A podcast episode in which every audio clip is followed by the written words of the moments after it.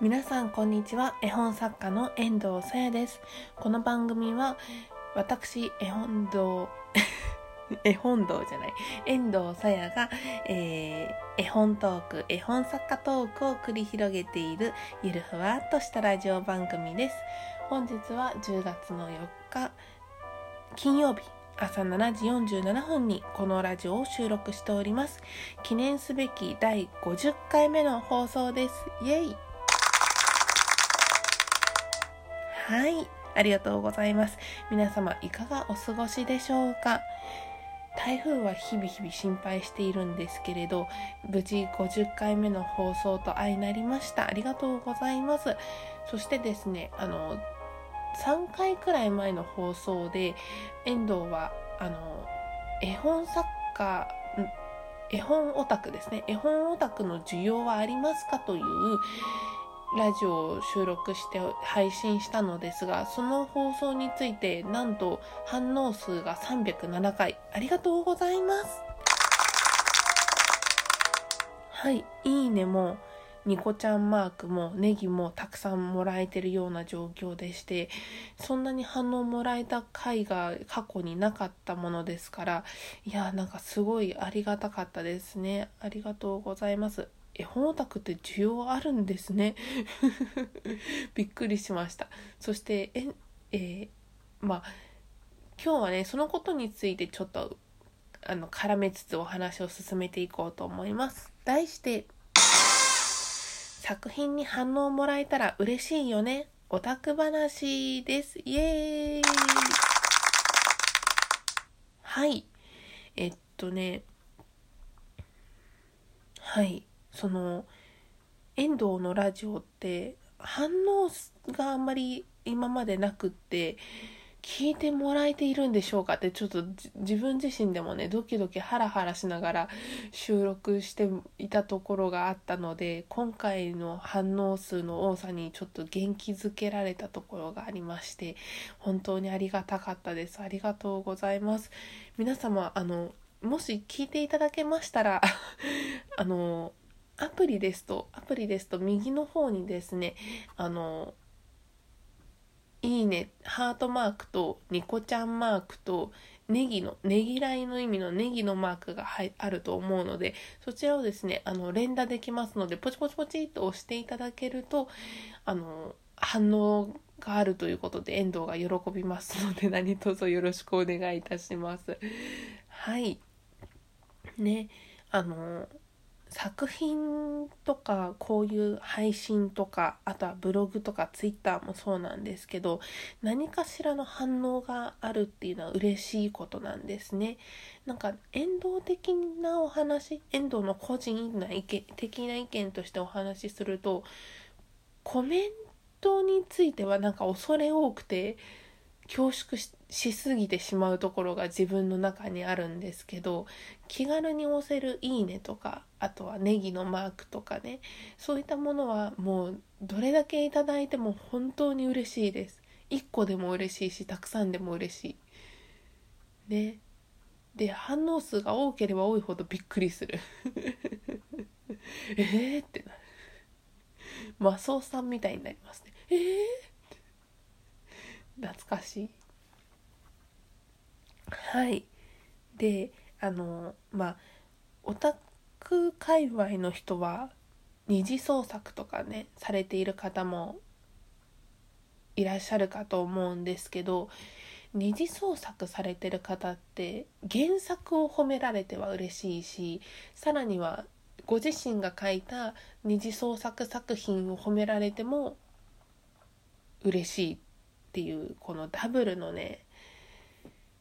嬉しいポイントがあるっていうところが非常にいいですよね。こう書いてるだけその作家さんだとまあ自分の作品を褒められて嬉しいのはもとよりそうなんですけど二次創作を褒められるっていうのはなんかファンファンがいることが嬉しいになるんですよね。作品があることについてはまあいろいろとあるのでその点はまああのここの放送ではちょっと割愛しますけれどねファンがいることが嬉しいっていうところとその反応がもらえていいねをもらえるっていうことが嬉しいっていうのはつながると思います。はいでね最近ツイッターで最近というか昨日だったかなツイッターで見たんですけどその作家さんにはそのまあ趣味ベースで書いてる人と商業ベースあの売ることを目的として書いている買う買ってもらうことを目的として書いているベースの作家さんと2パターンあってで両者は考え方が真逆からスタートするっていうツイートを見たんですね。でまあ遠藤の解釈としては趣味ベースの作家さんは最初に「あ好きこの漫画とか絵本とか書きたい楽しい」っていうところからスタートをしてでスタートがそこででどんどんそのパッション情熱に応じてこれも書きたいあれも書きたいとかこれ書いたらどうかなとかそういうところでこう作品をの書くモチベーションその気持ちを保ったまま書いていくっていうと方だと思うんですよ。はい。ツイートにもそのようなことが書いてあったとなんか記憶しているんですがで、えー、逆にもう一パターンの商業ベースで書かれている作家さん。こちらはえっ、ー、とテーマがあってどんな風に書いて欲しいか読者がどんな風なことを求めているかとかこれは分かりやすいかとか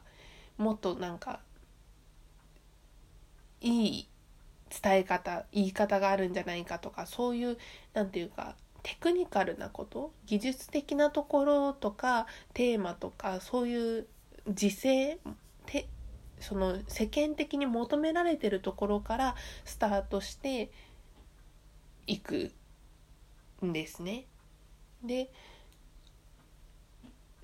そのテーマに沿ってある程度その入れる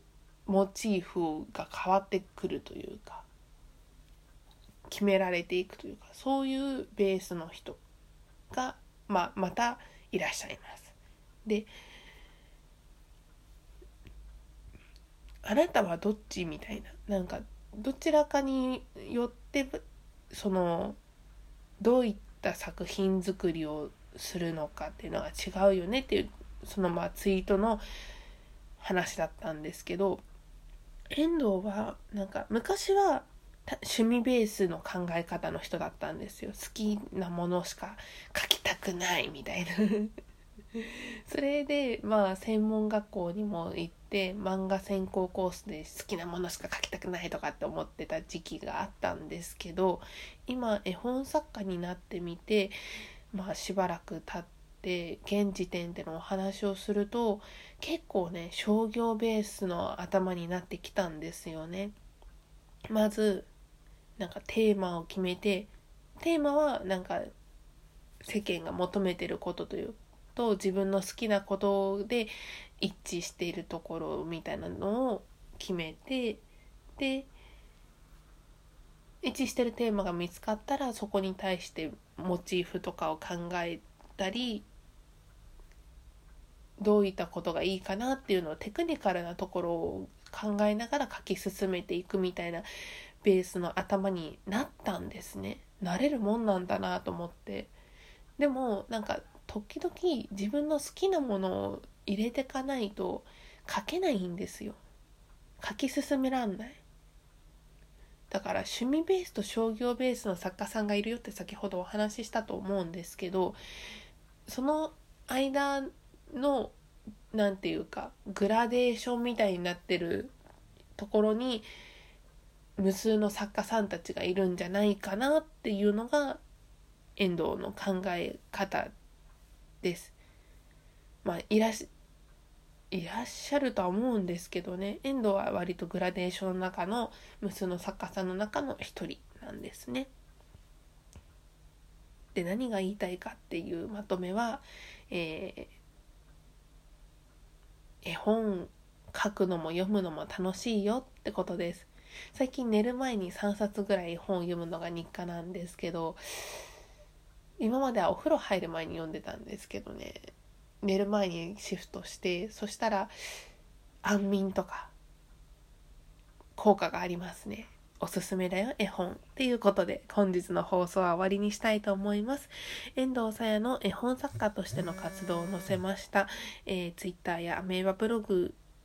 はこのラジオの概要欄にリンクを貼ってあります。また、匿名で感想、質問、激励、お便りお寄せいただける質問箱のご用意もございますので、ぜひご活用いただければと思います。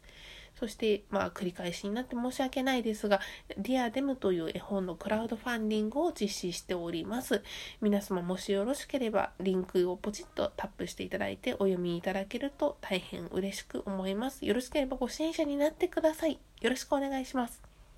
はい。では、本日も11分ほど話してまいりました。これから小雨降る東京出勤でございます。皆様、より良い一日をお過ごしくださいませ。絵本作家の遠藤さやでした。ご清聴いただきありがとうございます。またね